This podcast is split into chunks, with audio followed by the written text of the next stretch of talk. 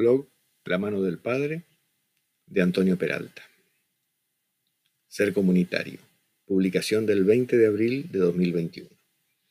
Es muy probable que en algún momento hayamos escuchado, y tal vez también hayamos dicho, que el hombre es un ser social por naturaleza.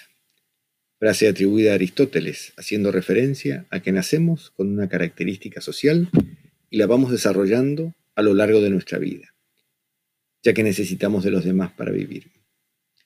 En una publicación anterior me refería al estilo de vida que plantea el Ubuntu, de la cultura africana, y que de manera práctica podríamos expresarlo, a manera de síntesis, como darse la mano para avanzar juntos.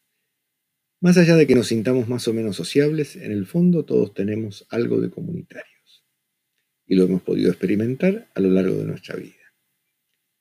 Desde el inicio de nuestra vida pertenecemos a una comunidad, nuestra familia, que puede ser pequeña o grande, en la que tenemos nuestras primeras experiencias de vida en comunidad, con sus luces y sus sombras.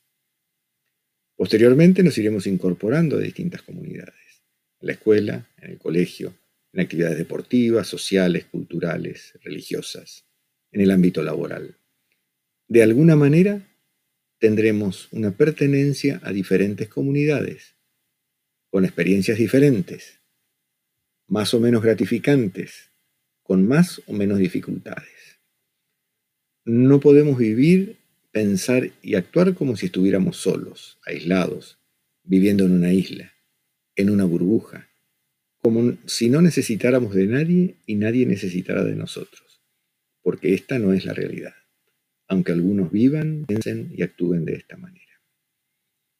En el ser comunitario, tal vez uno de los aspectos a tener en cuenta es que para desarrollarnos como personas no podemos hacerlo solos. Necesitamos del otro, de la vinculación con el otro. Necesitamos salir de nosotros mismos, abrirnos a los demás, brindarnos a los demás. Esto tiene que ver con que para poder ser yo plenamente necesito del tú. Y esto no vale solamente para las relaciones de pareja, en las cuales tal vez nos resulta mucho más fácil visualizarlo, como que es más obvio. Vale también para todos los ámbitos de la vida. Siempre necesitamos de los demás para ser plenamente nosotros.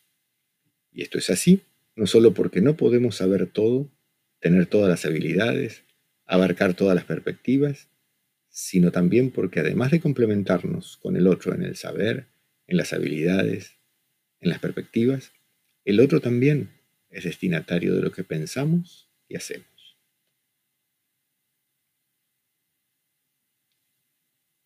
Para reflexionar. Algunas preguntas pueden ayudarnos a reflexionar y luego compartir. ¿Cuáles son nuestras experiencias de vida en comunidad? ¿Cómo hemos experimentado la vida en comunidad en nuestra familia, en el ámbito educativo, cultural, social, religioso, laboral? ¿Qué es lo que más nos cuesta de ser comunitarios? ¿Qué podemos hacer para crecer en nuestro ser comunitario? Nuestro desarrollo personal implica salir de nosotros mismos, abrirnos a los demás, brindarnos a los demás.